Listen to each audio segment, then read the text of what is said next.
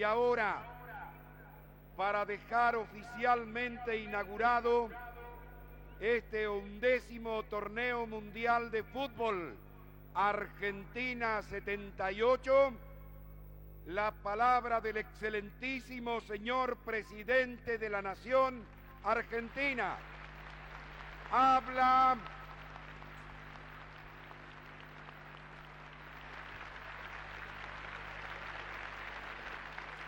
Em 24 de março de 1976, por meio de um golpe de Estado, Jorge Rafael Videla depôs a então presidenta Isabelita Perón.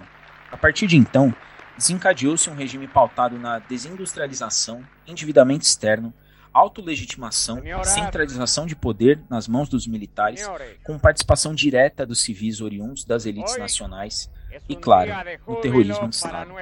De 76 a 81, a Argentina viveu, por meio do governo de Videla, momentos de medo, terror e tristeza. E uma das tentativas de Videla, ao tomar o poder, foi apoderar-se de algo que ao povo pertencia, algo criado pelo povo e para o povo. O que Videla não poderia imaginar era que essa criação teria uma personalidade própria, uma voz, e que seus gritos sempre seriam em uníssono. Através de cada arquibancada, ao sonoro apito de um árbitro, tomava forma o espírito daquilo que nenhuma ditadura poderia se apoderar, que nenhum fascistoide conseguiu tomar para si. Ao soar de um apito, o futebol dava voz aos clamores sofridos do povo. Ao soar do apito, as arquibancadas se tornavam a voz do povo. E durante os períodos mais difíceis, ainda que em silêncio, as arquibancadas eram ensurdecedoras. Sejam bem-vindos ao Arquibancadas Silenciosas, onde o calar-se jamais fará sentido. Esses episódios serão uma ode à história do futebol no meio das ditaduras sul-americanas. Em cada episódio, um país diferente, sempre com personalidades, cada uma nativa de seu país, para dar mais valor àquilo que vai ser contado e trazer muito mais responsabilidade àquilo que vai ser comentado nesses episódios. E estamos acá com Juan Stanichi, periodista maradonista, incluso participou em vários festejos do antológico gol del 86 en Argentina. El gol, el gol más grande de las copas es argentino. Eso, eso sí. Y sobre todo sobre el fútbol y la dictadura en Argentina. Habrá una charla espectacular sobre cómo se comportó el deporte en este difícil periodo en Argentina. Juan, muchas gracias por su presencia, muchas gracias mismo. Preséntate a los que nos escuchan y dile a los 33 países que escuchan al podcast de Somos Liverpool. Bueno, Diego, Joao, Orlando, muchas gracias por la invitación, muchas gracias por la presentación también. Eh, yo soy director de, del proyecto de acá de Argentina, Lástima a Nadie Maestro, que es un portal deportivo donde tratamos de, de contar al deporte desde una mirada más literaria, política y social. Eh, en este sentido, el tema del Mundial 78 siempre nos, nos ha interesado mucho. Y nada, bueno, vamos a tratar de estar a la altura de, de la presentación que, que, vos hiciste. Y lo dijo que si necesitas de una traducción durante el episodio de João Orlando, por favor, lo diga. E agora Dale. tem um Dale novato. Diga, Juan. No, digo, dale porque a veces hablan medio rápido, entonces se me pierde un poquito. Perfeito. Estamos acá para isso. E a minha uma dupla favorita que eu tenho, um você que escuta sempre o nosso podcast já conhece. E eu vou deixar ele por último porque ele já é conhecido de você, mas o outro é um amigão meu faz história na UERJ. A gente fala demais sobre geopolítica, sobre futebol, sobre história na América do Sul. E eu já agradeço a ele de antemão, porque esse episódio saiu da gaveta, porque ele topou fazer parte dessa brincadeira. Ele topou fazer parte dessa série incrível das arquibancadas silenciosas pela América do Sul. João, João Paulo, por favor, eu tô muito contente que você tá aqui se apresenta. Tem muita gente que escuta o nosso podcast e agora eles vão conhecer quem é João Paulo. Fala pessoal, bom dia, boa tarde ou boa noite para todos os ouvintes aí. Quero agradecer o convite, cara, é uma honra. A gente sabe que no nosso corre-corre do dia a dia é muito difícil arrumar tempo para conseguir pegar, fazer texto, estudar, trabalhar. E isso aqui, cara, é, um, é, um, é, uma, é uma coisa que a gente gosta muito de fazer. A gente conversa isso aqui no natural, mas é, botar um projeto para frente nem, nem, sempre é tão fácil assim. Então, quero agradecer o convite. Quero agradecer, Juan, muitas graças. É... E, cara, eu quero, se por acaso aí no decorrer, minha primeira vez, eu falar muito alto, estourar o áudio aí da sua casa, vocês me perdoem que eu ainda tô me acostumando. E, por favor, né, é, me ajudem aí para voltar aí. Vamos continuar, vamos dar, vamos ouvir bem esse podcast e indicar para o pessoal aí que gosta de futebol, história, que a gente quer que esse projeto chegue no ouvido de bastante gente. E agora com ele que vocês já conhecem, ele que é figura carimbada nos episódios da Somos Liverpool, figura carimbadíssima em zona mista. Falou em zona mista, ele tá dentro, não adianta deixar ele fora. Orlando, seja veterano, seja muitíssimo bem-vindo a essa série especial que a Somos Liverpool está fazendo para resgatar as raízes sul-americanas, o sentimento libertador que corre nos veios do nosso continente. Boa noite, Diego. Boa noite, Juan. Boa noite, João. Boa noite, queridos ouvintes. É, mais uma vez, como falo, é, isso aqui é para vocês. Estamos começando um projeto eu, eu lembro que eu falei com vocês, né? No último, acho que foi no último Zona Mista. Eu anunciei de que estaríamos com um projeto bacana. E cá estamos. É, desde já eu me sinto honrado. João, seja bem-vindo, tá? Sua primeira vez aqui. Meu amigo lá da UERJ lá, infelizmente. Muito obrigado. Sei, mas, e Juan, Juan, obrigado pela presença. Seja muito bem-vindo por topar, por aceitar o convite e nos ajudar aí a comentar sobre história e futebol, que isso eles andam junto, né? Futebol é história e história é futebol. Então é isso. Eu vou iniciar aqui esse episódio. Vai ser um bate-papo muito, muito importante e necessário. Eu acho bacana esse resgate das nossas raízes sul-americanas e num assunto que é muito, eu não vou dizer que ele é polêmico, mas ele é muito velado e ainda existe um lençol muito espesso em cima do assunto da ditadura, sobretudo do futebol. As ditaduras na América do Sul, elas nunca conseguiram se apoderar do esporte que é do povo. Elas tentaram, elas chegaram muito perto, mas elas não tiveram um êxito nessa, nessa missão. O futebol ele sempre vai ser do povo. As vozes nas arquibancadas não conseguiam ser caladas e a gente vai tratar muito disso nesse episódio. Eu vou começar aí, vou a pergunta inicial, quem vai fazer é o João Paulo, ele que é nosso é nosso convidado nacional e a gente tem um invitado internacional de Argentina. Então, João, faça a sua pergunta inicial dando aquele contexto, aquilo que a gente gravou fora do ar, que ficou muito bom, para a gente poder entrar aí nesse bate-papo. Brilha, João. Show de bola, Diegão. É, a pergunta vai ser até bem simples, mas eu vou fazer uma pequena introdução antes, só para a gente se, se, se, situar assim na, no, no tempo, né? É, para a gente conseguir entender qual que era a importância pro regime aquele mundial. É, enfim, vou falar da um pouquinho antes da Copa de 78. Vou falar das duas primeiras Copas, das duas Copas anteriores, Copa de 78. Em 70, a Argentina não chegou à Copa. Ela cai pela, na, na, eliminatória pela primeira vez na história, se eu não me engano. É, ou seja, um péssimo resultado. E em 74, uma participação sem brilho, cai no, no quadrangular semifinal, fica atrás aí de Holanda, Brasil e Alemanha Oriental. Aí eu passo agora para o nosso amigo Juan. Juan, como você enxerga a importância para os militares de ter essa Copa sediada na Argentina durante o regime? O que, que mudaria, por exemplo, é, é, é, para o cenário internacional aquela Copa acontecer e ser bem sucedida, tanto politicamente, comercialmente e até, é, como posso dizer, culturalmente. Talvez culturalmente não seja a melhor explicação, mas se precisar de, de, de tradução, o Diegão vai jogar para você aí. Tudo certo? Juan, Brasil em 70 ganhou a Copa, edição em que a Argentina não, não participou. Em 74 a Argentina não, não chegava tan lejos en la competencia.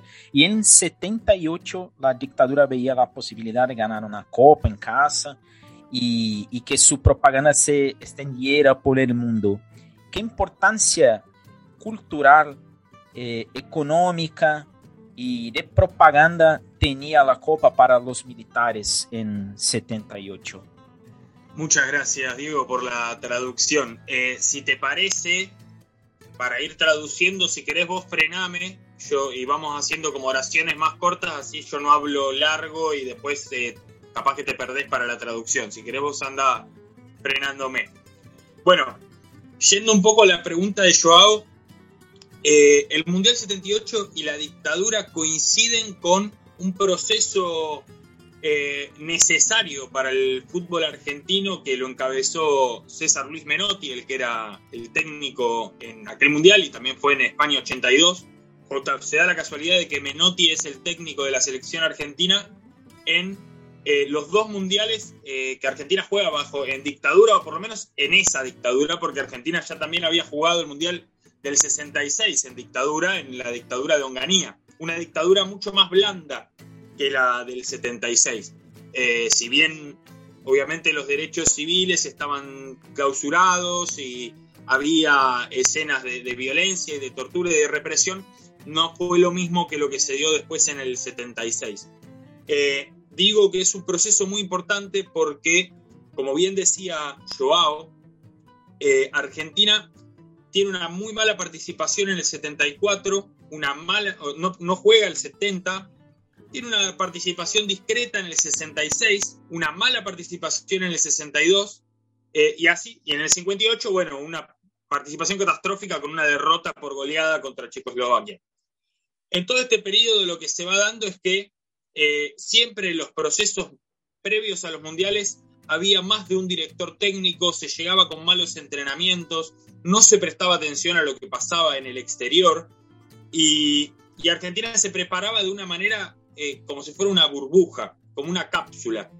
Menotti lo que hace es tratar de explotar el fútbol argentino, explotar las virtudes del fútbol argentino, pero jugando muchos amistosos contra equipos europeos. Eh, en el 77 se juega lo que es la Serie Mundial, donde Argentina enfrenta a Inglaterra, a Escocia, a Alemania, a la Unión Soviética, a Hungría, eh, y a su vez también se da algo muy particular, que es que la dictadura es tan, tan inseparable del fútbol argentino en ese periodo que incluso el mismo día del golpe de Estado Argentina juega un partido.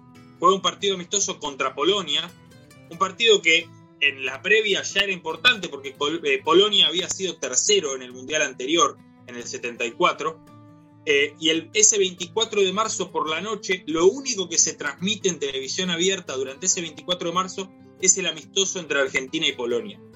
Eh, la dictadura se inaugura con un partido de fútbol de la selección, algo que no estaba pensado de antemano. Coincidieron las fechas, simplemente. Pero hasta ese punto, la, eh, la dictadura y el fútbol se terminan tomando de la mano. No sé si Diego querés que frene acá, traducir un poco y vuelvo a la pregunta de Joao. Puedes seguir. Sigo, sigo, sigo. Bien. Eh, volviendo un poco a la, importancia que tiene, sí, eh, eh, tiene dos, hay dos, dos miradas bastante importantes. Por un lado, para la dictadura era una manera de mostrarle al mundo que en Argentina estaba todo bien, digamos, o sea, que en Argentina el país estaba, era un país visitable, era un país amigable y era un país donde no pasaba nada raro eh, a su vez también era una manera de intentar distraer, pero esto hay que tomarlo con pinzas, la idea de que la dictadura utilizó para distraer el mundial. Porque en Argentina, a diferencia de la dictadura chilena, por ejemplo, donde eh, las desapariciones y los asesinatos se eh, pasaban a cielo abierto, pasaban, sin ir más lejos, en el Estadio Nacional de Chile. Eh, en Argentina no. En Argentina era todo mucho más oculto. Y salvo las personas que tenían un familiar desaparecido, o las personas que militaban en algún partido, o los periodistas, nadie, o la gran mayoría de las personas no sabía lo que estaba pasando. Entonces, si bien sí, el Mundial sirvió para tapar, pero tampoco tanto. En algún punto lo que puede haber servido para tapar era la crisis económica, los despidos y todo eso otro que también trajo la dictadura. Porque no hay que olvidar que la dictadura fue un plan sistemático de exterminio, como se dice acá, un, genocidio, pero también fue, eh, todo eso se utilizó para poder elaborar un plan económico y un plan de destrucción industrial que fue incluso, eh, y con esto no quiero faltar el respeto a, a quienes hayan tenido o quienes hayan vivido las situaciones de la represión, pero fue mucho más grave para la historia argentina eh, todo, el, todo el plan económico. No porque lo otro no haya sido grave, sino porque el plan económico hoy, eh, casi 50 años después, todavía Argentina está intentando acomodarse a lo que eran los planes a lo que era eh, la, la realidad argentina antes del 76. En ese sentido, sí, quizás el Mundial 78 sirvió para tapar, pero sirvió para tapar una realidad socioeconómica, no una realidad represiva, porque esa realidad represiva ya estaba oculta per se. Y ahora voy a la cuestión de que tiene una doble mirada. Por un lado, la dictadura lo pensó como una manera de mostrarle al mundo que en Argentina estaba todo bien. Ahora, por el otro, lo que efectivamente sucedió es que en Europa lo que comúnmente se llama la comunidad internacional no miraba tanto hacia la represión argentina como si lo hacía con Chile. De nuevo vuelvo a lo mismo, la dictadura chilena fue mucho más abierta, mucho más explícita que la dictadura argentina en, en tema de derechos humanos y represión. La dictadura argentina para el mundo no era tan mirada, era mucho más mirado lo que hacía Pinochet y lo que pasaba en Chile. En ese sentido, a la dictadura argentina no le sale bien la jugada, porque se empieza a hablar en la comunidad internacional, se empieza a hablar en Canadá, se empieza a hablar en Holanda, se empieza a hablar en Suecia, se empieza a hablar en Francia de lo que estaba sucediendo. Empieza a suceder el famoso boicot del 78, donde diarios como por ejemplo Le Monde Diplomatique empieza a hacer una campaña, una campaña que acá se denominó anti-argentina, pero que en realidad era una campaña de visibilizar lo que estaba sucediendo, de comparar de alguna manera lo que estaba pasando acá con, por ejemplo, los Juegos Olímpicos de Múnich en 1936.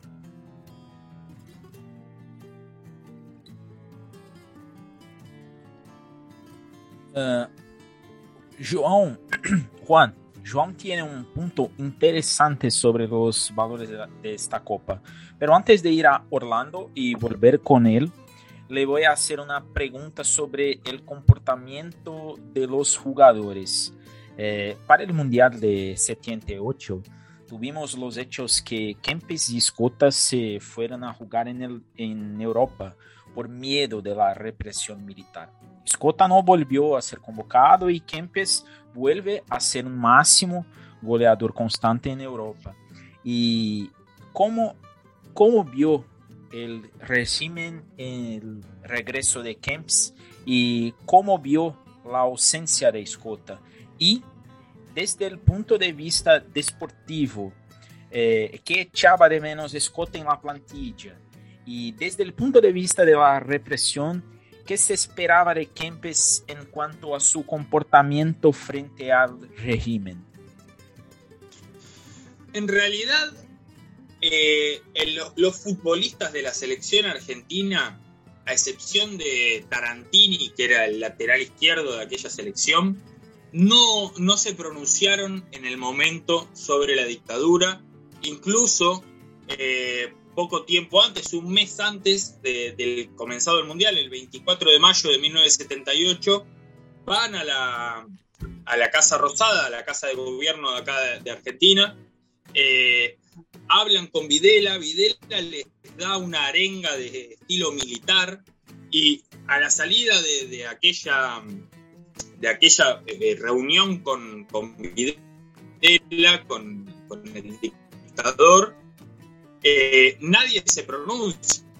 Eh, los jugadores comenzaron a pronunciarse recién terminada la dictadura. Por ejemplo, el caso, uno de los casos más paradigmáticos, quien mucho tiempo después eh, empezó a fotografiarse y a reivindicar las causas de las madres y las abuelas de Plaza de Mayo. Lo mismo con Leopoldo Jacinto Luque. Eh, lo mismo con Ricardo Villa, que Ricardo Villa aparte tiene una particularidad que es que él jugaba en Atlético de Tucumán y su pase a Racing se da por presiones de la dictadura. Filiol también sufre presiones de la dictadura para firmar un contrato con Racing, pero en general los jugadores no se pronunciaron en ese momento. Eh, el caso de Kempes es el único que es el único jugador del exterior que termina jugando el mundial, pero él en realidad se va, eh, por lo que yo tengo entendido, por una cuestión puramente futbolística, no por una cuestión eh, de miedo a la dictadura. Eh, incluso él no tenía y, hoy en día no tiene pronunciamientos eh, en, contra de eso, o sea, tiene los pronunciamientos básicos que tiene cualquier persona que sabe lo que aconteció, pero si uno mira las declaraciones de Kempes, es una persona que quiere la intervención de Estados Unidos en Venezuela, o sea, tampoco es eh, un progresista, digamos. Argentina lo que sí había hecho en ese momento, o sea, se preocuparon mucho por vedar, digamos, que los jugadores no salgan del país. Hubo una ley que prohibía que los jugadores, que 66 futbolistas sean vendidos al exterior, entre los que estaba Maradona, por ejemplo, y un montón de otros jugadores de aquella selección. Y Menotti lo que hizo en su momento fue pensar la selección en base a los jugadores que había acá. Hay que entender también que era otro contexto económico, social y político en todos los sentidos. Eh, los jugadores en aquel momento, había muy pocos jugadores jugando en Europa en ese momento. En Europa solo podían jugar dos por equipo y al igual que como pasaba en Brasil, acá la gran mayoría de los grandes jugadores todavía jugaban acá. Sin ir más lejos. Maradona queda fuera del Mundial. O sea, eh, hoy en día acá en Argentina nadie piensa en Escota cuando se habla del 78. Absolutamente nadie. Eh, nos preguntamos si por Maradona, nos preguntamos por Bocini, pero no por, no por ejemplo por Escota. No, no, no, es, no es algo que, que se hable, digamos, o sea, o que alguien se pregunte. Orlando, chegou sua vez de brilhar. Eu até vou, vou aproveitar para pegar um contexto do que o, o Juan colocou, que eu achei interessante essa, essa visão do Escota. Porque para a gente, na, na nossa literatura, na literatura que chega, é, o Escota ele tava com medo né, nesse, nesse Mundial. E o Juan ele traz um ponto diferente para a gente. E o fato realmente do Escota não ser lembrado é, até porque a Argentina ganhou o Mundial. Então acho que isso também dá aquela colaborada. O Maradona, evidente que o Maradona sempre vai ser lembrado, a Copa não foi tudo mais, por ser o Maradona, mas é, tem esse, esses detalhes aí. E você quer entrar no contexto das lendas, né, Orlando? Manda aí pro Juan. Juan, é, qual é a situação? É, nós temos algumas lendas em torno de 78, que são muito disseminadas aqui no, na mídia brasileira.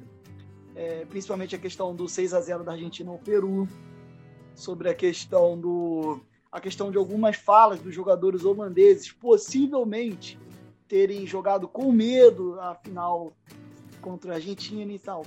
Enfim, hoje de mim querer alimentar qualquer lenda, porque nada disso foi provado, então não é meu interesse, mas eu gostaria de perguntar, fazer a pergunta no seguinte sentido. Nós já falamos da visão dos jogadores, nós já falamos da visão para o regime. O que foi a Copa para o regime, o que foi a Copa para os jogadores. Hoje em dia, na Argentina, o que foi a Copa de 78 para os argentinos, para os torcedores em geral? Existe politização em torno dessa Copa? Por exemplo, é, alguma vertente política é, defende, sei lá, o, o, o, título 78, ou alguma outra vertente critica o título de 78, não, isso está relacionado ao regime. Assim, essa questão de 78, da Copa de 78, ela é politizada no meio do torcedor argentino? É, essa Creo que más o menos entendí, Diego, pero por las dudas traducime así entiendo perfectamente. Sobre las, las leyendas del 78 y el resultado ante Perú y algunos discursos de los holandeses, e incluso la ausencia de Johan Cruyff en el Mundial, eh, ¿cómo ven los argentinos el Mundial? como hoy ustedes, argentinos, ven el Mundial de 78? ¿Hay alguna politización sobre, sobre el resultado de la Copa, sobre el título, sobre todo que lo cerca eh, el Mundial. Sí, absolutamente. El Mundial quedó manchado por la dictadura. Eh, incluso recién en los últimos años, en la última década, volvió a reivindicarse a los jugadores que ganaron ese Mundial. Muchos de los futbolistas que ganaron ese Mundial consideran que no son reconocidos de la manera que tenían que ser reconocidos. Porque ellos lo que dicen es nosotros no hacíamos goles ni para Videla, ni para Macera, ni para Gosti. Digo estos tres nombres porque quizás quien escuche no sabe. Eh, en Argentina gobernaba, si bien Videla era la cara visible, era un triunvirato el que gobernaba con las tres Fuerzas Armadas, la Marina, la Aérea y la, Fuerza Armada propiamente dicha. Em, pero volviendo, volviendo a la pregunta de Orlando, sí, el, Mundial quedó muy manchado. Eh, no solamente por gente, no solamente desde gente, digamos, de izquierda o progresista. En la, en la visión general de, la sociedad, el Mundial del 78 es un Mundial que es, sí, Argentina salió campeón del mundo, pero gracias a la dictadura. Eh, no, no es un Mundial que se reivindique propiamente dicho, y menos después del Mundial del 86, digamos. O sea, el Mundial del 86 lo tapó más todavía al del 78. Eh, absolutamente que quedó muy, muy manchado el Mundial del 78. Eh, también yendo un poco a lo, que decía Orlando, eh, acá, si bien es absolutamente incomprobable lo que pasa con, Perú, es una de las grandes manchas, digamos. O sea, ese, eso es una de las, de las cosas que dejó servido que haya muchísimas más dudas en base a ese mundial que las que ya de por sí hubiera habido, porque si uno mira los acontecimientos hasta el partido con Perú, es un mundial relativamente normal para un local. No pasó nada, no pasa nada extraño, salvo un penal con Francia, el primer, en el, empate con Francia es un penal que puede ser dudoso, pero puede ser cobrable también. Eh, hasta el partido con Perú no pasa nada extraño. También por otro lado, eh, ahora vuelvo al partido con Perú, eh, más que nada a lo previo. Pero también por otro lado es cierto que en el partido con Perú, Argentina arranca con dos pelotas en los palos de Perú. Cuando el partido está 0 a 0, Perú estrella una pelota en el palo y otra pelota pasa muy cerquita de, del arco. O sea, Argentina podría haber perdido. Y en el partido con Holanda, en el último minuto, faltando muy pocos segundos, Resenbrink también pega una pelota en el palo. Argentina estuvo a nada de perder ese partido. O sea, a muy poquitos centímetros de perderlo. Y ahí es donde también entra esta cosa linda que tiene el fútbol, ¿no? O sea, una dictadura que piensa todo un plan para poder perpetuarse en el poder y para poder eh, mostrarse al mundo y para poder eh, tapar determinadas cuestiones. Y bueno, de golpe vienen los jugadores holandeses o los jugadores peruanos y el palo es el que te salva de que todo eso se vaya al tacho. Incluso hay un cuento que escribió un autor que ahora no, recuerdo, que es eh, que imagina qué hubiera pasado si esa pelota de Resenbrink entraba. Y obviamente en su imaginación la dictadura caía al día siguiente. Por otro lado, volviendo también a, estas ambigüedades que generó ese mundial, las, es, eh, el mundial obviamente, el mundial no, perdón, la dictadura no permitía que las personas se junten. Estaba prohibido que más de tres personas se junten en ese momento. Bueno, el mundial lo que permitió de alguna manera es que la gente vuelva a juntarse, que la gente vuelva a salir a la calle, que la gente vuelva a manifestarse. O sea, es, había habido un solo momento previo a ganar el Mundial 78 donde habían salido de a millones o de a miles, cientos de miles de personas la gente a la calle. Fue cuando muere Ringo Bonavena, un boxeador eh, acá muy famoso, no sé si allá también, llegó a pelear con Muhammad Ali, muy querido por el pueblo argentino y es la primera, digamos, gran manifestación eh, se da del pueblo argentino en dictadura. Obviamente es una manifestación que no tiene nada que ver con política, pero sí eh, es la primera vez que el pueblo puede salir libremente, digamos, a la calle porque el dolor así lo, lo llamaba. Lo mismo se da cuando Argentina gana el Mundial. Cuando Argentina gana el Mundial se vuelve a dar esto de que la gente salga a la calle. O sea, que de alguna manera la dictadura tenía que ir como cediendo determinadas cuestiones que no quería que pasaran, que era como por ejemplo que la gente se juntara. Pero retornando un poco a la, pregunta de Orlando, sí absolutamente el mundial quedó muy manchado. Eh, no es un mundial reivindicado, o sea, Argentina tiene dos estrellas en su escudo, obviamente nadie va a decir Argentina no salió campeón en el 78, pero sí eh, los reconocimientos que se hacen en ese plantel son mucho menores que los que se hacen en el 86.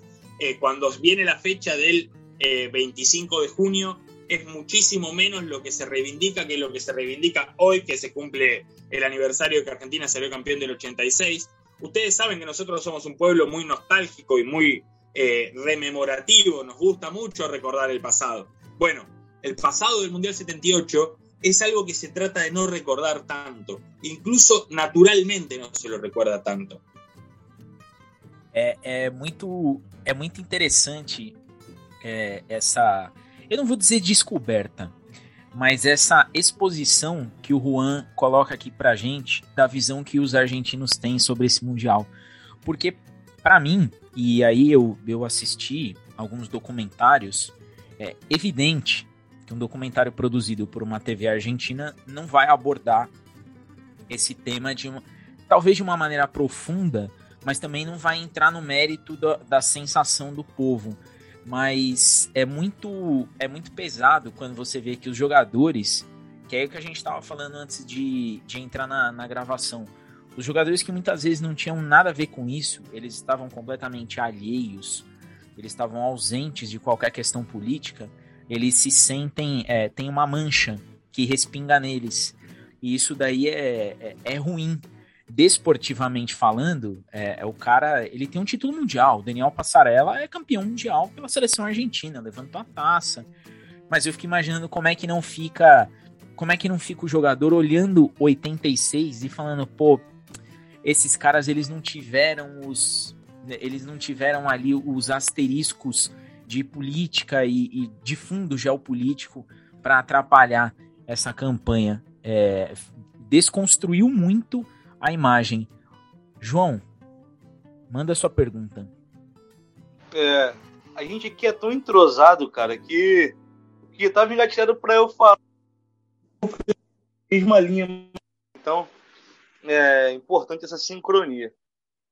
É, só para voltar um pouquinho, é, não a pergunta inicial, mas uma coisa que o Juan falou sobre a questão do, do amistoso contra, contra a Polônia, é, que a ditadura começa, já inicia com, com, com, esse jogo sendo permitido, porque assim que o, que o regime inicia, ele já manda uma lista de proibições e a única, ou uma das únicas liberações era a transmissão do jogo da, da Argentina com a Polônia, uma das poucas permissões assim, no início do, no início do, do golpe, né? no pronunciamento do, do Videla. É, só para a gente ter também essa noção de, de, de que como o regime enxergava também o futebol como sendo importantíssimo. É, a gente já falou sobre o, o, a Copa na visão do regime, já falamos sobre a visão dos jogadores e do povo. É, mas agora eu tenho também uma pergunta para fazer é, em relação aos clubes argentinos. O que acontece? A gente sabe que a maioria dessas ditaduras aqui no Cone Sul, elas fizeram parte de um plano chamado Plano Condor, que foi uma política de terrorismo de Estado e etc. É, e eles, e, e, eles tinham gente dentro do futebol argentino, futebol brasileiro, como dirigentes, enfim. É, eu gostaria de saber é, se essa influência que, que, a ditadura exerceu durante essa, esse recorte, que querendo ou não na Argentina acabou sendo é, curto entre aspas, mas assim muito pesado, é, se isso trouxe para o campo desdobramentos, como é, títulos é, talvez duvidosos, é, como os torcedores lidam com, lidavam com isso, enfim. É, se o Diego, Diego, Diego puder traduzir aí, eu também agradeço. Juan, En, en, el sí. tema de, de, amistoso contra Polonia, la dictadura arranca con el permiso de este jugo y una lista de prohibiciones. Y, y este, jugo, este juego es lanzado. Eh, pero, João, tiene una, una, duda sobre los clubes argentinos. La, la mayoría de, la, de, las dictaduras en, la, en el Sudamérica se basaron en el Plan Condor y se habían algunos infiltrados en el fútbol argentino, brasileño, peruano, uruguayo. Y esta influencia que ejerció la dictadura tuvo alguna consecuencia para, para la cancha, algún favor del equipo. Nos eh, tenemos algunas recordaciones de Independiente y Talleres, por ejemplo. Bueno, como decía al principio, en esta cuestión que bien recordaba Joao recién del el partido ese con Polonia, la dictadura de alguna manera se filtra eh, en todas las esferas del fútbol argentino, salvo en una sola, ¿no? Que es el hecho de que los clubes eh, eran prácticamente el único espacio donde se podía votar todavía. Cosa que para ese momento quizás eh, uno dice, bueno, votar en un club, que tampoco es que estás teniendo una gran libertad, pero bueno, digamos, los clubes permitieron todavía el ejercicio de la democracia en un momento donde la democracia obviamente era una utopía. Eh, pero volviendo un poco a la pregunta, está pero plagado de, momentos en los cuales la dictadura se infiltra en cuestiones eh, de los clubes. Sin ir más lejos, el caso San Lorenzo es uno de los más paradigmáticos. San Lorenzo pierde su estadio eh, en plena dictadura por negocios entre el presidente en aquel momento de San Lorenzo y la dictadura. La dictadura presiona para que San Lorenzo venda sus terrenos a eh, lo que después sería un, supermercado Carrefour. Eh, San Lorenzo los pierde por culpa de la dictadura esos terrenos. Después hay otro, otro que es un poquito más delicado. Maradona juega en el fútbol argentino hasta 1982 gracias a la dictadura. Esto es un tema complejo. Obviamente él no tiene nada que ver ahí. él no, decidía, digamos, quién le pagaba.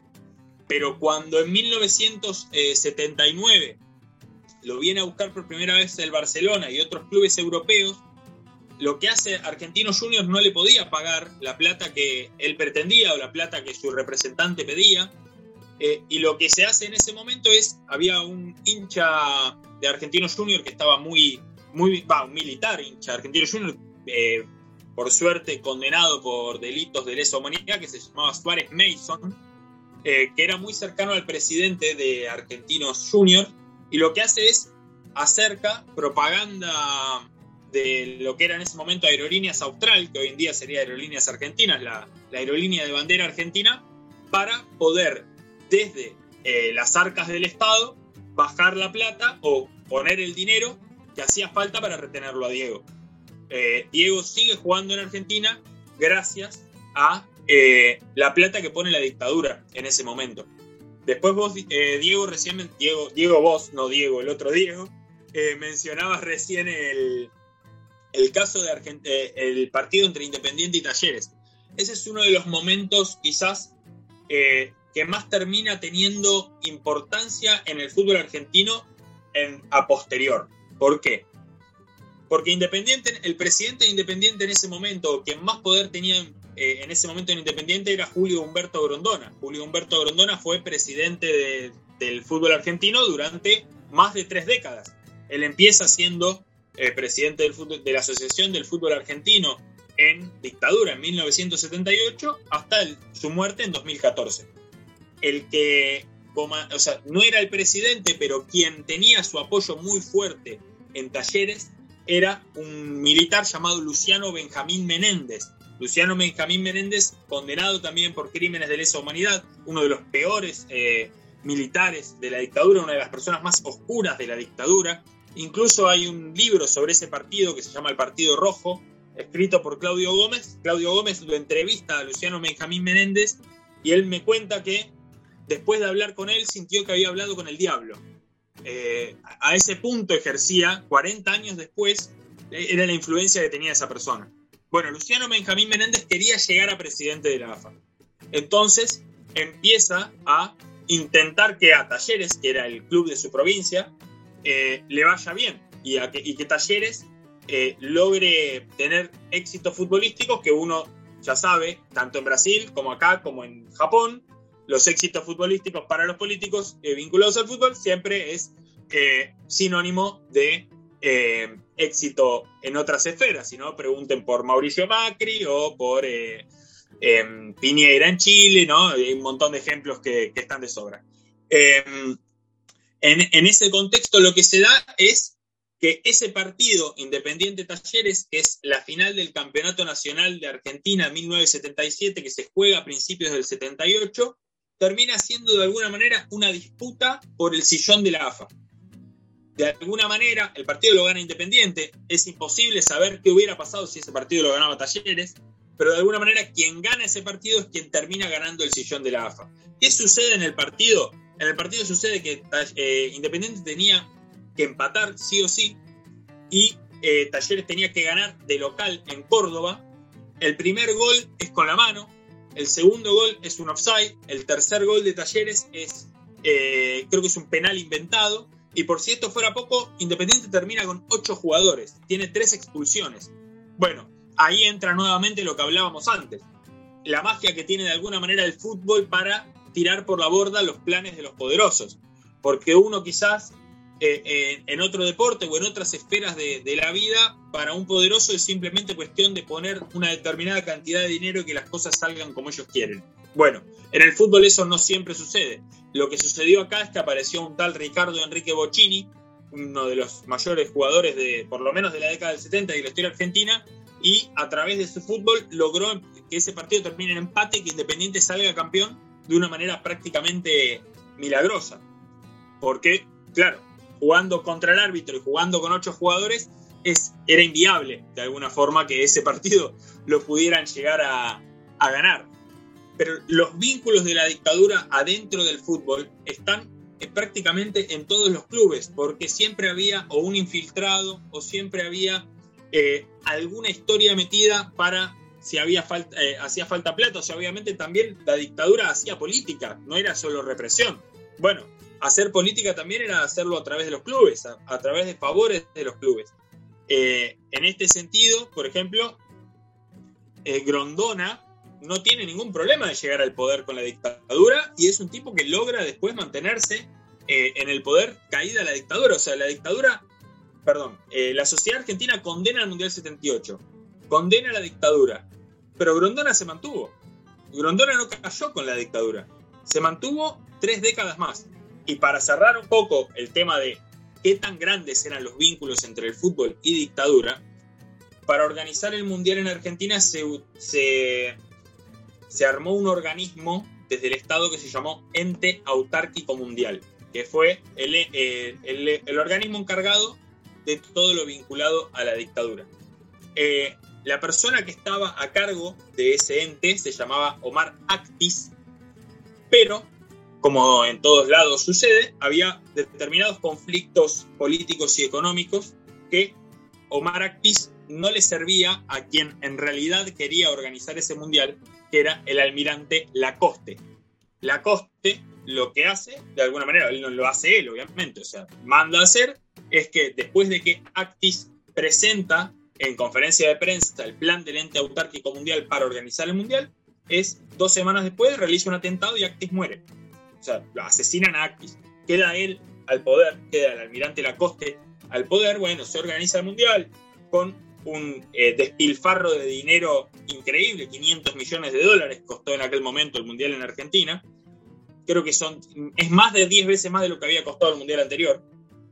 Pero no termina ahí la cuestión con Lacoste. Lacoste tenía vínculos muy cercanos con alguien a quienes ustedes van a conocer muy bien, Joao eh, Joao Avalanche lo nombra a Lacoste vicepresidente de la FIFA.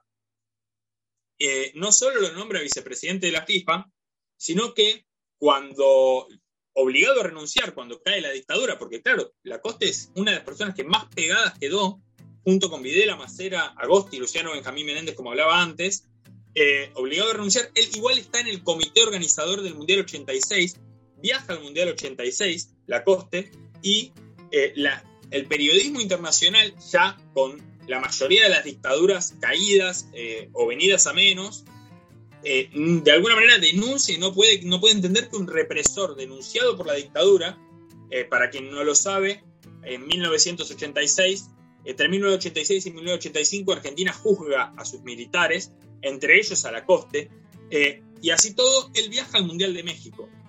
Termina teniendo que volverse por, por obvias razones, pero esto no termina ahí.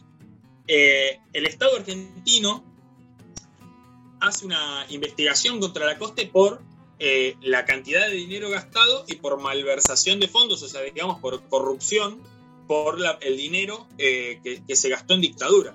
Bueno, cuando la coste tiene que ir a declarar quién es la persona que va, que viaja desde Zurich hasta la Argentina para decir, yo le di esa plata a la coste, Joao Belange. Joao Belange viene a un juicio a Buenos Aires para defender a la coste y decir que él le había dado la plata eh, para que no eh, tuviera outro juízo mais em sua contra. Increíble.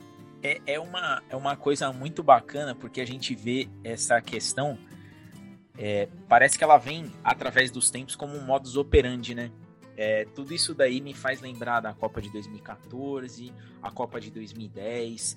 É, são, são situações bastante parecidas. É, esse episódio, eu falo, Zona Mista ele é fantástico, mas essa série ela vai ficar na história. Juan, eh, aquí en Brasil la, la, dictadura vio en el fútbol un momento para el que el pueblo tuviera vida propia, pero tenían muchas limitaciones. Y aquí en Brasil teníamos la democracia corintiana, donde el presidente del Corinthians le dejaba claro a los militares que no callaría a sus jugadores. Había algo así en Argentina y cómo, cómo si fue el campeonato argentino y cómo se sintió la gente cuando salió a los partidos, sabiendo todas las represiones que estaban haciendo el gobierno y más una, el fútbol encubrió en algún momento algún movimiento contra la dictadura o no no, no estuvo metido en, los, en estos temas, como la democracia corintiana? No, eh, si bien sí hay, hay historias un poco más chicas eh, que el caso de la democracia corintiana, donde hay determinadas cuestiones de resistencia a la dictadura a través del fútbol, eh, en todo lo que es el periodo más duro de la dictadura entre 1976 y 1982, eh, no hubo ningún caso acá como la democracia corintiana o como eh, lo habíamos hablado antes con Diego, como el caso de Carlos Caselli en Chile.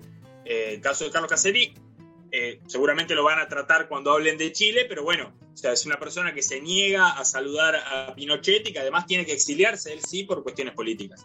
en Argentina no hubo, quizás también por esta cuestión de la que hablaba antes, que la gran mayoría de la sociedad no sabía qué era lo que estaba sucediendo. Lo que sí pasó es que el fútbol sirvió como espacio para eh, comunicarse eh, para personas que estaban, por ejemplo, en la clandestinidad o para personas que tenían un pariente desaparecido. Eh, es el caso de Roberto Pedro. Roberto Pedro era un arquero que jugaba en equipos bastante chicos de acá, el Porvenir y otros del ascenso. su hermano está desaparecido todavía. Y es muy conocido Roberto Pedro por haber sido uno de los médicos de la selección argentina en el Mundial 94. Es uno de los que defiende a Maradona en el Mundial de Estados Unidos 94. Y Pedro lo que hacía era acercarse a, los alambrados para hablar con determinadas personas que le daban información sobre su hermano cuando todavía se encontraba en la clandestinidad. Y es eh, también el caso, eh, como, por eso digo que son historias chicas, ¿no? Eh, es más quizás del lado de los hinchas que del lado de los futbolistas o de los equipos. Hay otro caso, que es el de Carlos Krug, el de Alberto Krug, perdón. Alberto Krug era un hincha de Racing desaparecido. Acá, para quien no lo sabe, hay mucha literatura en los últimos años que vincula deporte y dictadura, deporte y desaparecidos. Hay un libro muy, muy bueno de, de Julián Scher que se llama Los desaparecidos de Racing, donde cuenta 11 historias de eh, hinchas de Racing desaparecidos, entre los que está Alberto Krug. Alberto Krug pasa a la clandestinidad, para quien no lo sabe, la clandestinidad era eh, cuando una persona ya estaba marcada por la dictadura, lo que hacía era empezar a cambiar de domicilio, a cambiar de nombre, a tener contacto con muy pocas personas, casi siempre vinculadas a las organizaciones guerrilleras, a montoneros, al ejército revolucionario del pueblo, y eh, de esa manera perdía contacto con su familia, perdía contacto con sus hijos, perdía contacto con sus hermanos, perdía contacto con sus novias. Bueno, el único espacio que tenía, por ejemplo, Alberto Cruz para ver a su familia era yendo a la cancha de Racing era, llamaba un día antes y decía, yo mañana voy, nos vemos donde siempre. Desde un teléfono público, no daba ninguna información, se encontraban en la multitud de la cancha, e iba con su hermano y con su papá a la cancha, y de esa manera, bueno, podían tener un pequeño espacio, como bien decía Joao, de eh, descompresión, si se quiere. O sea, un espacio de humanización, porque imaginémonos lo que es para una persona estar cambiando de casa cada dos semanas, no saber con quién tenés que hacer el contacto para saber a dónde tenés que ir a vivir, perder todo tipo de relación con tu familia. Bueno, en ese sentido el fútbol era de alguna manera un, espacio para tratar de eh, humanizar un poco, por lo menos para, esto, para estos militantes, porque incluso eh, para gente que estaba muy metida en, en la militancia, el fútbol seguía siendo un espacio de recreación, eh, lo fue para un escritor argentino llamado Roberto Santoro, y lo fue para también mucha gente que estaba detenida y que estaba detenida en, en pleno mundial. Eh, para muchas personas eh, que estaban detenidas en pleno mundial, el mundial les permitía gritar un gol, por ejemplo. Lo cuenta Osvaldo Ardiles, uno de los futbolistas que juega aquel mundial, eh, que es uno de los primeros en hablar en contra de la dictadura, pero ya después de la dictadura. Eh, Osvaldo Ardiles cuenta que a él durante muchísimo tiempo le generó un cargo de conciencia muy grande el Mundial, volviendo también un poco a la pregunta que hacía Orlando, ¿no? Eh, él, mismo tenía un problema para recordar el Mundial. Bueno, él dice que dejó de tener un poco eso cuando empezó a hablar con gente que estaba desaparecida o que estaba detenida en pleno mundial. Y eso es lo que le decían, era que ese instante donde Kempes hacía un gol, o ese instante donde podían gritar un gol, era volver a ser un poco una persona, volver a humanizarse. Eh, en ese sentido, bueno, son todos estos pequeños lugares donde eh, la dictadura obviamente no podía penetrar, no podía ingresar a esos, a esos espacios. Pero eh, volviendo a la, pregunta principal, lamentablemente no, no, tuvimos ninguna, ningún caso como, como el de la democracia corintiana, como el de Carlos Caselli, como el del defensor Sporting de, Uruguay. Eh, acá no, no, no, hubo grandes gestos en contra de la dictadura hasta ya 1982, donde, por ejemplo, acá se juega el Mundial de Voley en 1982 y es la primera vez que en un espectáculo deportivo se canta contra la dictadura fue en el Mundial de Voley en el Luna Park, se empieza a cantar eh, se va a acabar, se va a acabar la dictadura militar, y bueno, ya esos ya eran gestos de que eh, la dictadura ya estaba en decadencia. É muito é muito forte é, todo todo o enlace da criação dessa série com isso que o com isso que o Juan tá colocando pra gente, é essa questão de que o futebol era o momento em que dava para se humanizar as coisas. E é, é por isso que eu, que eu falo que o futebol, ele em nem, nenhuma ditadura conseguiu se apoderar do espírito que tem o futebol. Nenhuma ditadura conseguiu se apoderar integralmente disso, porque envolve muita coisa, envolve muita coisa. É, eu falo que esse, essa galera da Somos Liverpool sabe o que faz. Orlando, brilhe em sua pergunta. É minha questão. É, primeiramente, já agradecer ao Juan por essa aula. Está sendo algo incrível. Você captou o espírito que a gente queria chegar. Entendeu? Achei sensacional. E agora entrando na minha pergunta, em 1982, ainda na, na, no regime militar, mas agora com a junta militar, né, já, não, já não era mais o presidente Videla, a Argentina acaba entrando numa guerra com a Grã-Bretanha em relação às, às, Ilhas Malvinas, né? que ambos reivindicavam. Para os ingleses, Ilhas Falkland, se não me engano, e para os argentinos, Ilhas Malvinas. E é um confronto e que, assim, na visão historiográfica, assim, em geral, se, se coloca como assim, uma das pás de cal do regime militar. O regime ali já vinha em decadência e ali já não tem mais. A Argentina perde a guerra e ali o regime, assim, a última cartada do regime como uma tentativa de uma captação né, nacional contra o inimigo externo e dá tudo errado. A Argentina perde a guerra e ali, enfim, acaba o regime.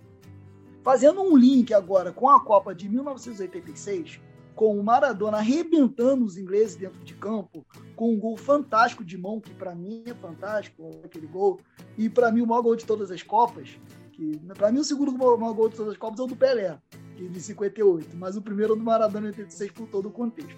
Eu gostaria de falar no seguinte, a pergunta no seguinte sentido: se existe como, se hoje para o argentino existe como fazer um paralelo se a derrota para a Inglaterra em 82 significa o fim de um regime, de um regime militar, uma ditadura, de fato, se o Maradona não restaura o orgulho argentino vencendo contra os ingleses, mas agora por outro lado, o orgulho do povo argentino dentro de campo sobre um novo regime.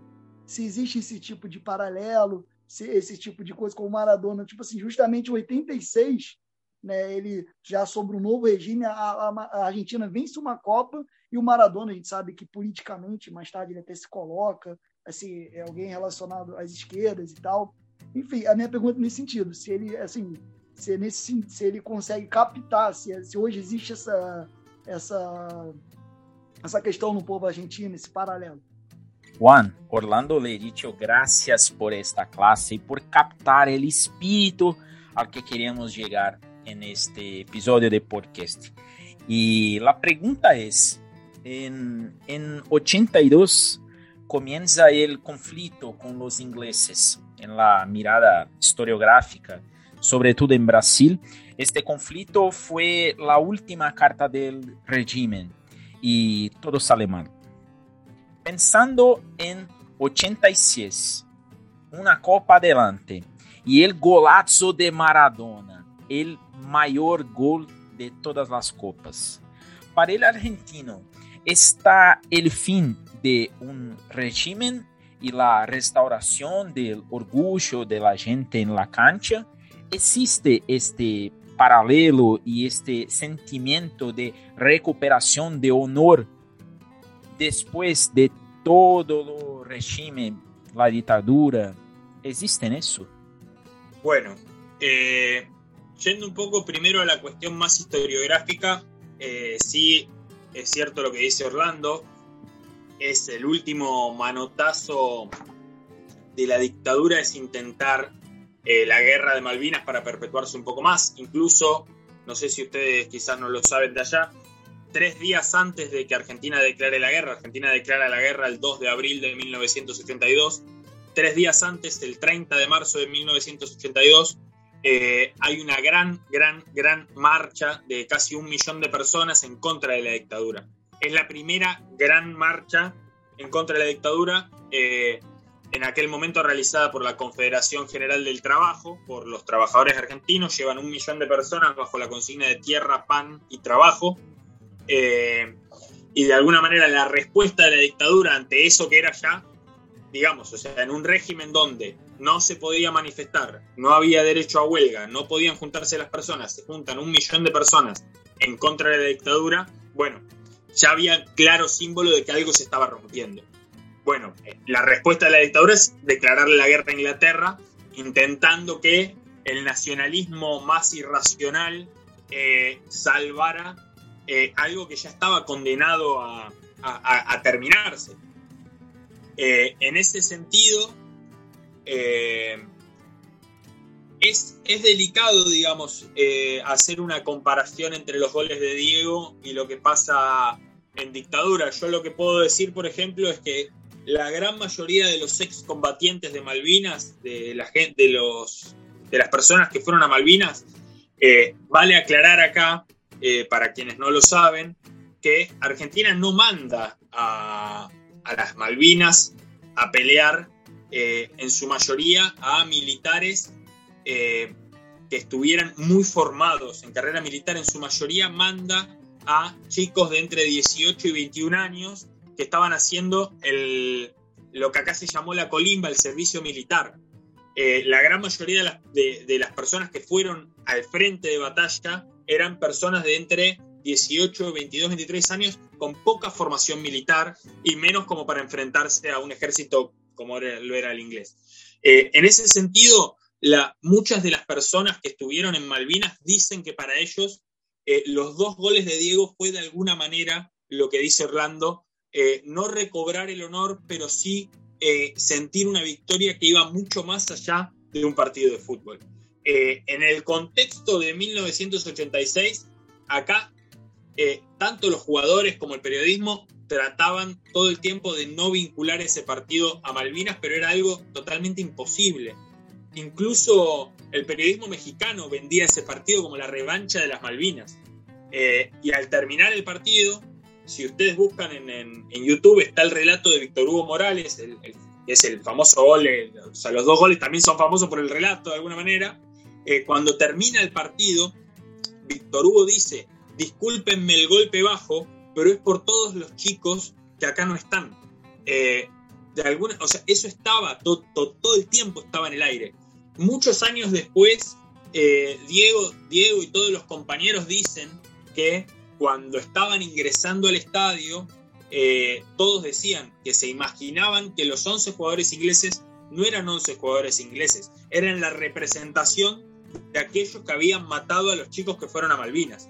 Porque vuelvo de nuevo a lo mismo, acá en la guerra no solo se recuerda como una guerra perdida, como una guerra irrisoria, como una guerra eh, absolutamente eh, delirante y capricho de, un dictador eh, que era Leopoldo, eh, Leopoldo Fortunato Galtieri, ya no era Videla, sino que también se la recuerda porque la gente que fue a pelear eran chicos, eran adolescentes, eran gente de entre 18 y 22 años.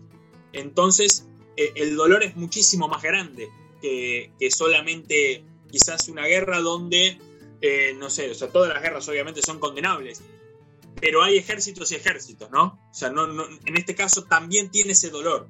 Eh, volviendo un poco a, la pregunta de Orlando, sí, los goles de Diego, más que nada, en mi caso particular, y acá doy mi opinión, eh, en mi caso particular, para mí es más reivindicatorio el primero todavía. O sea, el primer gol es eh, más, sí, reivindica más lo que había pasado cuatro años antes que el segundo. O sea, el hecho de hacer un gol ilícito contra Inglaterra es mucho más fuerte que hacer el mejor gol y el gol imposible. Esse gol do Maradona. Diego, por favor, Diego, rapidinho. Só agradecer, Juan, porque eu comento isso sempre. Eu falo, o gol de mão é o maior, porque assim, contra a Inglaterra, dentro daquele contexto, faz com que seja sensacional. Tinha que ser o Maradona, tinha que ser contra a Inglaterra, entendeu? Parece que é aquilo que você falou, é o futebol. É fantástico. Ele arma algumas situações que. Não, o narrador desse gol foi o cara mais feliz do mundo, cara. Esqueci o nome do narrador. Eu esqueci o nome dele, mas, pô, a narração é sensacional. É loucura. Gol é, foi escolha. Foi, foi...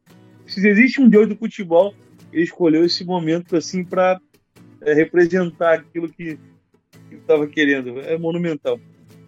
bueno, acá se da, obviamente, ustedes sabrán que durante muchísimos años, ya ahora un poquito menos, se dio siempre el debate sobre Messi y Maradona.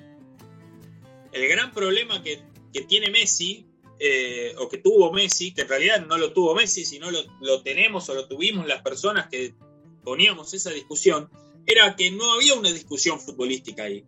O sea, lo que hizo Diego en ese contexto, en ese partido, es algo que ojalá nunca se vuelva a repetir. O sea, ojalá nunca nadie tenga que hacer esos dos goles y que esos dos goles tengan la significación que tienen. Porque Diego lo que hace, no solamente hace un gol con la mano y hace, como dice eh, nuestro Diego, este Diego, eh, el mejor gol de la historia de los mundiales, sino que es el partido en el que lo hace. Y eso genera que eh, el 22 de, junio de 1986 Diego Maradona se levantó como un mortal, como una persona, y se acostó siendo un inmortal. O sea, se acostó siendo algo más que una persona. Pero por todo lo que generó ese partido. O sea, si Diego hubiera hecho esos mismos goles en el partido anterior contra Uruguay, en el partido siguiente contra Bélgica o en la final contra Alemania, no sería lo mismo. No hubiera sido lo mismo. Entonces, volviendo un poco a lo que planteaba al principio, ¿no? que en esta discusión que durante mucho tiempo se planteó entre Messi y Maradona, por suerte Messi nunca va a estar a esa altura de ese mito, pero porque no hay una guerra de por medio, porque no hay una cuestión reivindicatoria de por medio como la que fue esos dos goles contra Inglaterra. Ni siquiera si hoy en día que nosotros volvemos a tener problemas con el FMI, Argentina elimina a Estados Unidos eh, con algo parecido, ni siquiera podría ser comparable. Entonces, ya ahí no hay una cuestión futbolística, hay una cuestión cultural, política, histórica, que es la que hace que esos dos goles, que Diego y que todo eso sea lo que es. Juan, eh, ¿cuál fue el rol social de Diego Maradona al final de la dictadura? Diego vivió la dictadura y jugó un papel de libertador, de libertador sudamericano como O'Higgins, como San Martín.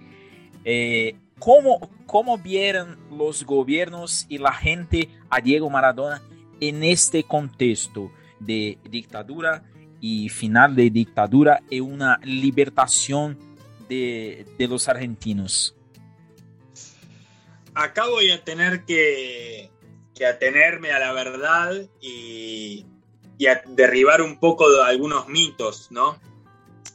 Diego fue una persona que hasta 1987 no tuvo un compromiso social muy fuerte. Más que nada un compromiso, sí un compromiso social, no tuvo un compromiso político. Eh, incluso él en 1983, cuando son las primeras elecciones después de la dictadura, eh, él vuelve a la Argentina, ya jugaba en Barcelona, vuelve a la Argentina para votar y previo a la votación lo que él hace, eh, seguido por los medios, es reunirse con todos los candidatos a presidente para ver a quién iba a votar. Entre ellos, un candidato que era cercano a la dictadura. Incluso al año siguiente, no recuerdo si al año siguiente o al otro, le preguntan sobre sus posicionamientos políticos y él dice que prefiere no meterse en política. Dice que para él eh, meterse en política era complicarle la visión que otras personas podían llegar a tener de él eh, cuando incluso en ese mismo reportaje en el diario, en la revista El Gráfico, otros jugadores sí se dicen que eran peronistas o radicales de diferentes vertientes políticas. Diego empieza a tener una mirada política y con esto lo diferencio de lo social. Diego siempre tuvo una mirada social en el sentido de que él nació en Villa Fiorito, un barrio de gente muy trabajadora, pero también de gente pobre. Eh, o sea, gente, esto, esto para mí es muy importante remarcarlo, ¿no? Eh, es, muy fuerte cuando vos nacés en un barrio donde todo el mundo trabaja, pero ese trabajo no alcanza para no ser pobre. Bueno, Diego nace en ese barrio. Y Diego siempre miró el mundo con los ojos de Villa Fiorito. Miró el mundo con los ojos de una persona que nació en ese contexto. En 1987, Diego es invitado por Prensa Latina, que era la agencia de prensa cubana de La Habana, eh, fundada por, entre otros, por Rodolfo Walsh. Es invitado porque le van a dar el premio a Deportista del Año por lo que había sucedido en 1986. Apenas se lo plantea en dos periodistas argentinos, uno de ellos Pablo Yonto, Diego dice que no, que no quiere viajar a Cuba, porque dice que lo van a utilizar políticamente, y él no quería que lo utilizaran políticamente.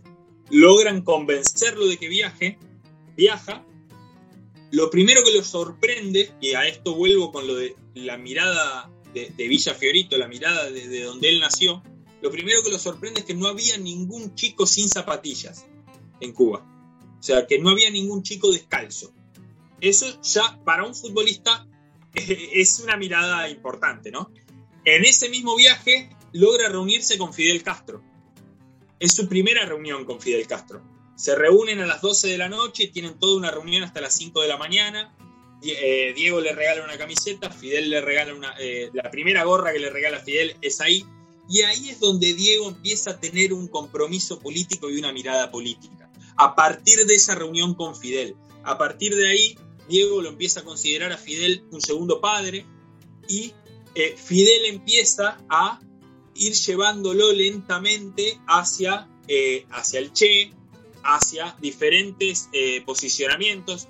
Ya Diego tenía una inquietud para, la para con la figura del Che, eh, él empieza a leer biografías, empieza como a acercarse y bueno, con el correr de la década del 90 hasta llegar al 2004, donde es probablemente su punto quiebre a nivel político, es eh, que él se va informando y se va posicionando cada vez más de una manera política. Digo 2004, no sé si ustedes recuerdan, ya eh, nos fuimos muy para adelante, ¿no? Empezamos en el 78, estamos en el 2004. Eh, en el 2004, no sé si ustedes recuerdan, sucede la Cumbre de las Américas, acá en Mar del Plata es la cumbre donde viene Bush y donde se iba a firmar el Tratado del ALCA, el Tratado del Libre Comercio. Bueno, para contrarrestar a la cumbre de las Américas, eh, algunos círculos intelectuales, escritores, políticos y periodistas organizan lo que se llama la cumbre de los pueblos, que fue como una contracumbre.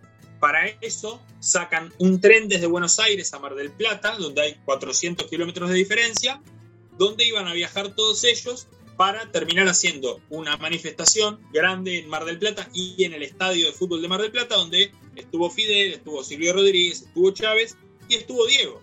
Y Diego viajó en ese tren. O sea, Diego ya era Diego Armando Maradona, y Diego viaja en ese tren, vuelve a subirse un tren, vaya uno a saber desde hacía cuánto no se subía un tren, y viaja en ese tren y es uno de sus mayores posicionamientos, ahí lo llama Bush asesino, sale con esa remera y está en el palco al lado de Chávez. João, sua vez. Bom, vamos lá. É... Cara, eu sei que você, primeiro de tudo, eu sei que aqui o, o Zona Mista é um programa mais sério, né? Não é aquele bate-papo de resenha de rodada de Premier League e tal.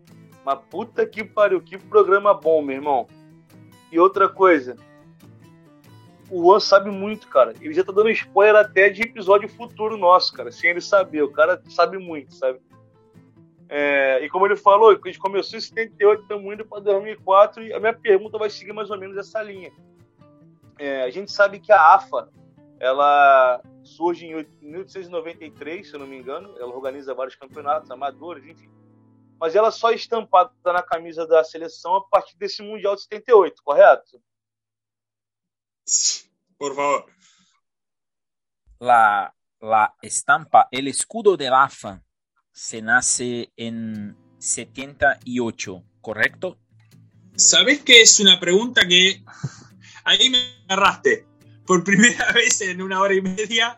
Eh, tendría que, no, tendríamos que fijarnos, no, no, no es algo de lo que no estoy seguro. Vos decís lo de los laureles y el escudo que se utiliza actualmente. Eh, tengo mis serias dudas sobre eso.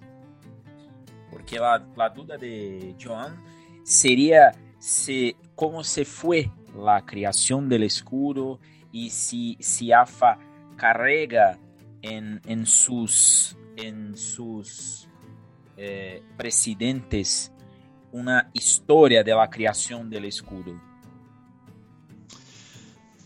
Voy a, voy a ser sincero y lo googleé rápidamente. Eh, velozmente googleé y si en 1978 es la primera vez que se utiliza el escudo que actualmente seguimos utilizando. Bueno, me acabo de enterar que es otra de las cargas que arrastramos desde 1978.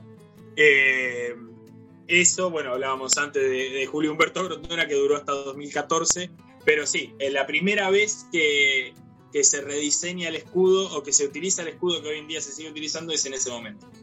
Sim, agora eu vou dar continuidade, continuidade na pergunta. Manda. É, seguinte, é, ele já, o Diego já mais ou menos traduziu o que eu ia continuar falando, mas eu vou retomar só para ficar mais fácil.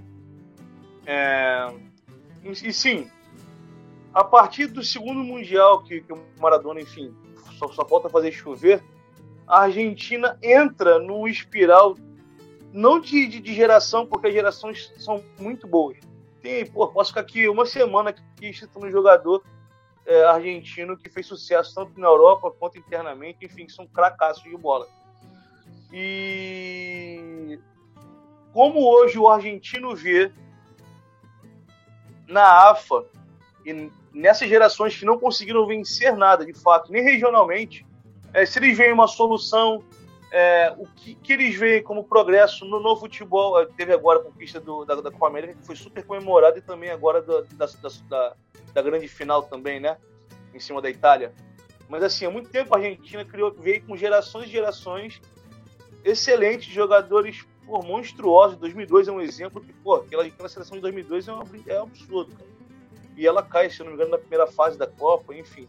E se os argentinos hoje eles conseguem enxergar na AFA uma instituição que foi criada muito tempo atrás, se associou à seleção nesse período nebuloso, se eles veem na AFA uma solução, é, alguma coisa fora disso, enfim, mais ou menos nessa, nessa linha que eu queria saber. Juan, é, a partir de 86, eh, Argentina comenzó a experimentar una, caída en los resultados en los partidos de Argentina, pero siempre con generaciones llenas de talento. Y como, como los, argentinos, los argentinos eh, confían estos días en la AFA, ¿cómo, ¿cómo ve el argentino una solución para que la AFA resuelva estos temas? Es un tema complicado ese. Eh, la AFA es, para hacer un podcast aparte. Eh, hoy en día el presidente de la AFA se llama Claudio Chiquitapia, para quien no lo sabe, es un sindicalista vinculado a la recolección de basura, eh, muy vinculado a diferentes poderes. Tiene una capacidad bastante parecida a la de Julio Humberto Grondona para moverse en, la arena política con diferentes actores, con diferentes partidos políticos y salir siempre bien parado. Y tiene también una gran capacidad para eh, dar y recibir, digamos. Eh, con esto no me refiero netamente a cuestiones de dinero, sino a favores políticos. Eh, sabe en qué momento ceder con los clubes como para después perpetuarse en el poder. Son dos planos diferentes, digamos, acá no se suele asociar, eh, los triunfos de Argentina con eh, la dirigencia en AFA. Eh, Julio Humberto Grondona justamente, si bien su gestión del fútbol argentino a nivel interno fue muy mala y de alguna manera fue la que propició que el fútbol argentino fuera de alguna forma en decadencia, junto obviamente con contexto internacional también y otras cuestiones, eh, siempre intentó mantener una prolijidad en lo que era el fútbol eh, de selecciones. Si uno mira, eh, por ejemplo, Julio Humberto Grondona nunca echó a un técnico y fue el encargado de empezar a darle mucha preponderancia, mucha importancia a el fútbol juvenil, a las selecciones más que nada a la sub-20. Porque si bien es cierto lo que dice Joao, de que después del 86 Argentina no vuelve a tener grandes logros en mayores, eh, salvo la Copa América 91 y 93, y bueno, ahora la, la del año pasado y la final ahora con Italia, eh, sí los tuvo en, en el sub-20. En Malasia 90, en Qatar 95, en Malasia 97, en el Mundial de acá Argentina 2001, en Holanda 2005, en Juegos Olímpicos en 2004 y en 2008. Eh, tuvo, tuvo buenos resultados ahí porque eh, Grondona le prestaba mucha atención a lo que era eh, que la selección estuviera ordenada. El fútbol argentino podía ser caótico, pero la selección tenía que ser ordenada. Cuando Grondona muere en 2014, eso estalla por los aires. Lo, lo, bueno que hizo Tapia, digamos, esto es una, una, visión mía eh, para con, con alguien que, que, no me resulta muy simpático, Tapia, pero sí le, reconozco que él volvió a ordenar lo que es el fútbol de selecciones.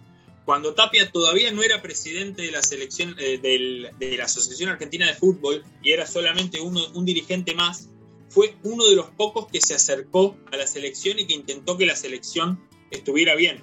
En 2016, cuando Argentina pierde la final de la Copa América Centenario con Chile, eh, muchos de los pasajes para los partidos previos y para algunas de las giras los pagaban los propios jugadores porque la AFA no tenía dinero. El único dirigente que estaba con los jugadores en ese momento, donde los jugadores estaban prácticamente solos, era Tapia. Por eso, hoy en día, si buscan, eh, Messi tiene muchas fotos con Tapia. Eh, Messi se abraza con Tapia porque Tapia fue la única persona que el único dirigente que apoyó verdaderamente a ese plantel. Y de alguna manera, la realidad que hoy vive la selección es de alguna forma un triunfo de Tapia. Eh, el año pasado, recuerdo que durante el campeonato, durante la Copa América, eh, un organismo acá que se llama Inspección General de Justicia, que es un organismo que se dedica a velar de alguna manera, obviamente esto siempre tomado con pinzas, pero por eh, que los procesos de las asociaciones civiles sean lo más transparentes posibles, eh, intentó revocar la reelección de Claudio Chiquitapia. Me acuerdo en ese momento eh, se estaba jugando la Copa América o se estaba por empezar a jugar y hablar, de hablar con colegas que decían, bueno, no, termina la Copa América y Tapia no va a ser más presidente de la Asociación de Fútbol Argentino. Y yo decía, para mí no. O sea, si Argentina sale campeón de la Copa América, Tapia sigue. Efectivamente, Argentina salió campeón de la Copa América y a Tapia no lo tocó nadie. Porque es el padre de la criatura. Cuando nadie quería que Scaloni sea el técnico de la selección argentina, cuando nadie creía en Scaloni, eh, fue una apuesta de él. Y fue una apuesta, como se suele decir en los casinos, a todo o nada. Eh, él tenía todo para que eso saliera mal. Le salió perfecto. En ese sentido, si uno camina por la calle y le pregunta a un hincha de la selección argentina qué opina de la AFA, y nadie te va a decir que Argentina es campeón de América o campeón de la final contra Italia gracias a la AFA. Todo lo contrario. Eh, de la AFA siempre se suele hablar mal. Pero, eh, por lo menos a nivel político, el tipo logró, eh, logró consolidar su poder a partir de los logros de la selección. Juan, volviendo al 78, para hacer un paralelo con Brasil, ¿cuál fue el papel de la AFA durante la dictadura? ¿Cómo intentaron blindar a la selección? Ya los jugadores sí lo, intentaron y cómo fueron las elecciones de la AFA en ese periodo, recordando que en Brasil estas posiciones siguen siendo indicaciones políticas hasta el día de hoy. Eh, en un principio, apenas asume la AFA, la AFA lo que hace es intervenir, eh, la AFA no, perdón, apenas asume la dictadura, eh, lo que hacen es intervenir la AFA.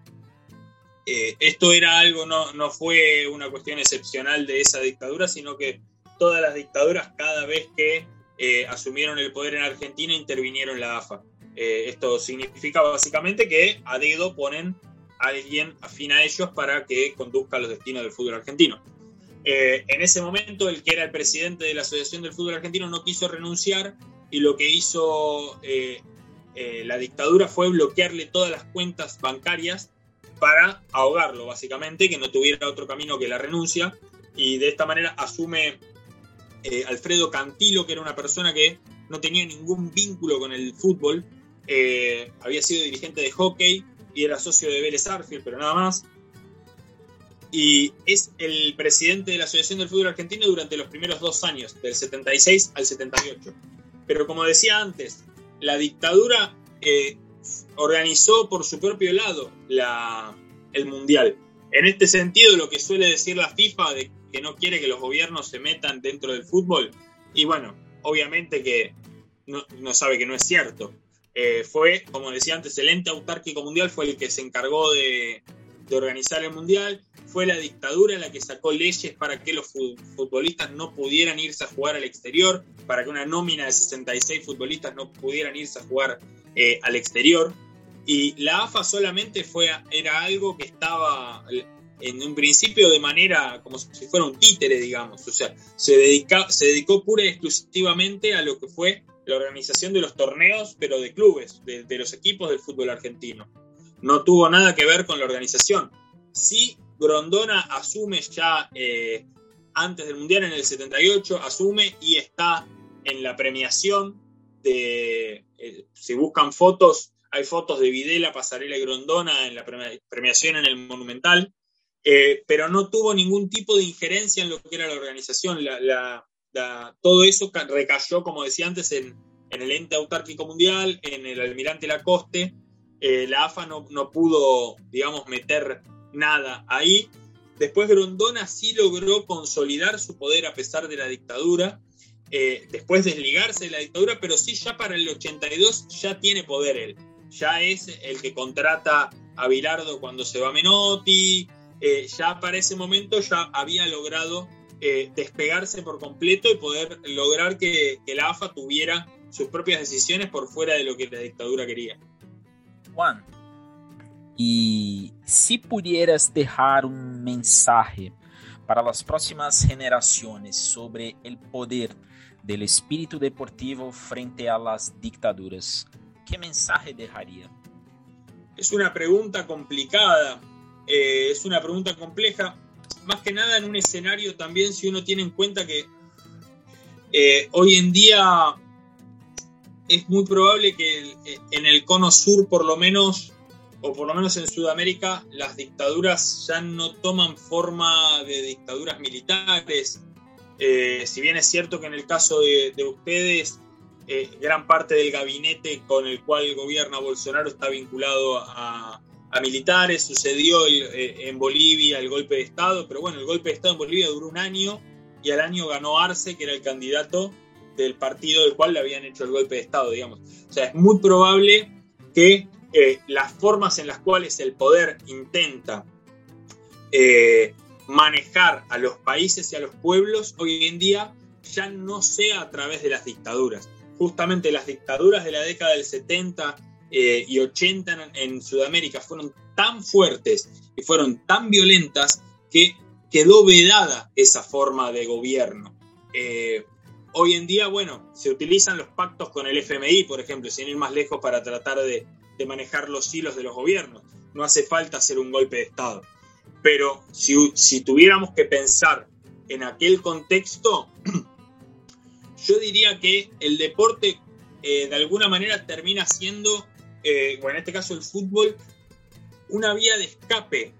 Eh, si bien las dictaduras intentaron utilizar el fútbol, más que nada siendo el deporte más popular, para perpetuarse, para tener una buena imagen, en realidad en la mayoría de los casos las historias que terminan quedando, las historias que nos llegan, las historias que se reivindican, son todo lo contrario.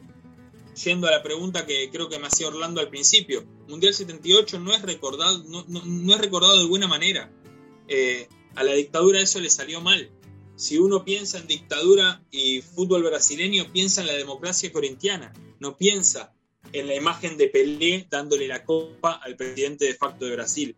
Uno piensa en eh, Carlos Caselli negándole el saludo a, Pinochet o piensa en el gol fantasma en aquel repechaje entre Chile y Unión Soviética, piensa en lo malo de la dictadura a través del fútbol, de eh, lo que se podía llegar a creer en ese momento que la utilización del fútbol terminaba favoreciendo, en realidad a la larga no, a mí me parece, esto es una opinión netamente mía, me parece que los gobiernos cuando eh, desde afuera uno dice no, porque los gobiernos tratan de aprovecharse de los momentos futbolísticos o tratan de aprovecharse de las figuras del deporte, en realidad eh, a la gente que consume deporte va por otro lado, digamos. No, porque eh, más que la gente votó a Mauricio Macri. La gente votó a Mauricio Macri porque quería votar a Mauricio Macri, no porque sacó una foto Macherano. Eh, eh, creo que hay como una subestimación a las personas y darle mucho más valor a lo que esas dictaduras o que esos gobiernos pretenden a la hora de acercarse al deporte que lo que efectivamente en realidad tiene.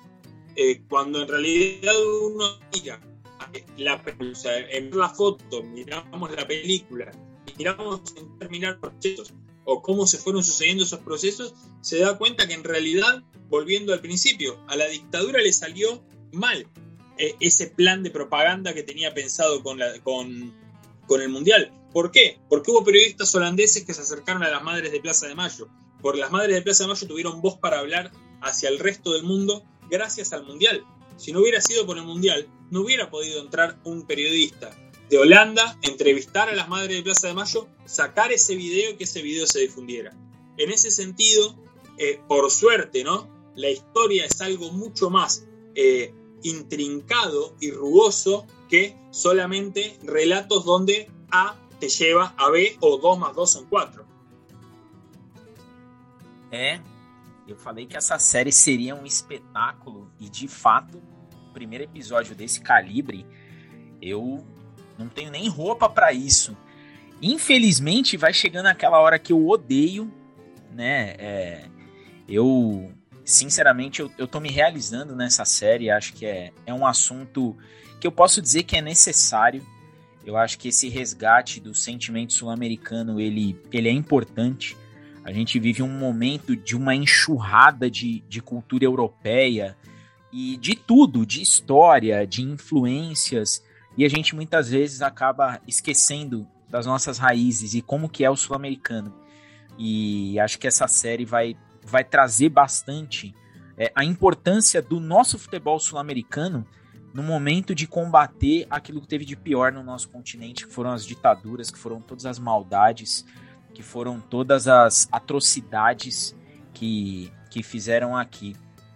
Eu vou, vou iniciar essa, essa despedida e aí eu vou eu vou começar o nosso convidado internacional.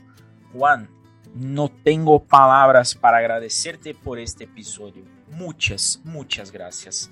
Te deseo todo lo mejor. Me encantaría mucho que vuelvas a nuestro podcast en varios episodios para hablar de Boca, de Argentina en la Copa do Mundo. Eh, teremos un teremos un especial de Copa y ya está invitado. Lamentablemente ya llegó nuestro, nuestro partido de los 90 minutos y sumamos y sonó el silbato. Y Juan, por favor, deje, deja una mensaje para todos los oyentes y todos los que te escuchan hoy. 37 países. Bueno, antes que nada, agradecerte, Diego, por, por, la invitación. Muchas gracias, Orlando y Joao, por, por, las preguntas, por estar ahí, por el diálogo. La verdad que eh, ojalá que la próxima sea para hablar de algo un poco más lindo, ¿no? Que, que lo que fue la, la, dictadura, que siempre es un tema que es necesario recordar, es necesario traer al presente, pero que no deja de ser eh, un, pasado que, que es triste siempre hablar de eso. Eh, ojalá la próxima podamos hablar de fútbol, podamos hablar de o, de, o, de, Boca o de lo que sea, o del Mundial. Eh, encantado para cualquier otra cosa que necesite. Acá estamos. Cualquier otra, otra invitación será aceptada y acá estaremos para, para charlar un rato. Y bueno, un saludo a, a todos y todas los, los, los y las que hayan escuchado, que vayan a escuchar. Y bueno, muchísimas gracias por el espacio. E agora eu vou fechar com essa dupla. Ele que é o nosso, ele que é o nosso novato, eu vou deixar por último, porque ele merece degustar mais um pouquinho do que foi esse episódio. Orlando, você que é meu veterano, agradece a todo mundo que ouviu esse episódio. Essa série ela vai ser espetacular. É, a gente escreveu ela com muito carinho e esse primeiro episódio já é um espetáculo.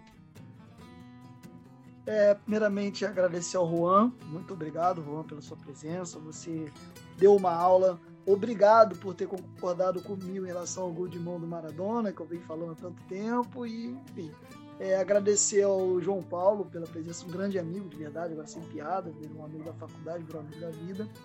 Agradecer ao Diego pela oportunidade. Se não fosse por ele ele, assim, ele é o nosso capitão, ele é o nosso Steven Gerrard, que eu sempre falo isso. Ele é o cara que coordena essa turma. Então, e agradecer agora, acima de tudo, os ouvintes, porque se não fossem vocês, a gente não estaria aqui. É mais um episódio aí fantástico terminando. E como eu prometi, né, espero que não tenha deixado vocês decepcionados, eu acho que não, tá? Sem modéstia. Né? Na verdade, com modéstia, não acho que não.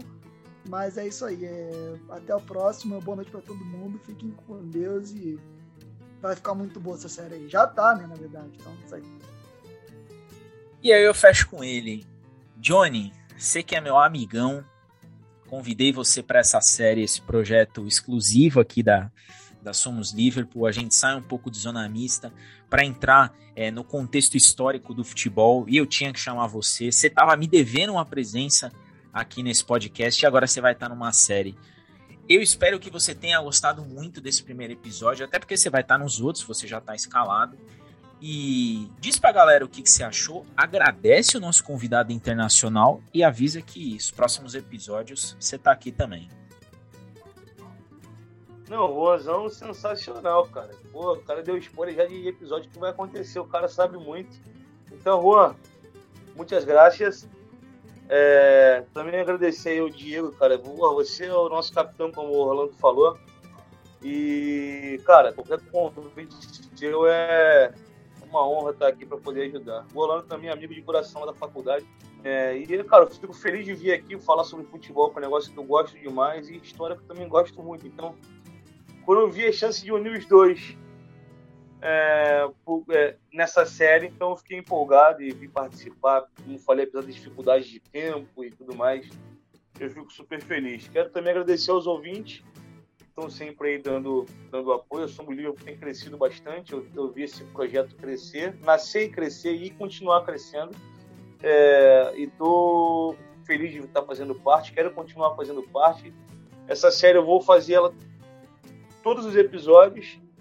E se por acaso, como eu sou novato aqui, quem estiver ouvindo, sentir algum tipo, algum travamento, é, alguma palavra colocada na hora errada, talvez falar um pouco mais alto, me perdoem, mas com o tempo a gente vai ficando mais solto no pagode, beleza? Obrigado a todos vocês aí, a gente se vê na próxima aí, que tem muita coisa boa. Valeu? Obrigadão, pessoal. E eu fecho com uma informação é, sobre o contexto do nosso episódio. Em 81, o ditador Jorge Rafael Videla e o ministro da Economia Martínez de Ross renunciaram e para presidir o país, a junta militar indicou o general Roberto Viola, lá em 1981 ainda. Em seguida, ele foi substituído pelo general Leopoldo Galtieri, que ficou de 81 a 82. Nesse momento, os partidos políticos já se reagrupavam numa uma ação política conhecida por multipartidária, a qual se apoiava na possibilidade da, da recuperação da representatividade dos partidos e a partir da exclusão do poder militar. E no mês de julho de 81, a multipartidária lançou a sua convocação ao país e, com uma grande repercussão, ela anunciou é, a transição democrática da Argentina. Eu fecho esse episódio dizendo que essa série vai ser um resgate às raízes sul-americanas e sempre um lembrete de que as ditaduras elas são o que tem de pior no mundo, mas aquilo que elas mais gostariam de se apoderar, que é o futebol, que é nosso, isso daí eles nunca vão conseguir. Até o próximo episódio e os meus famosos beijos no coração e fui!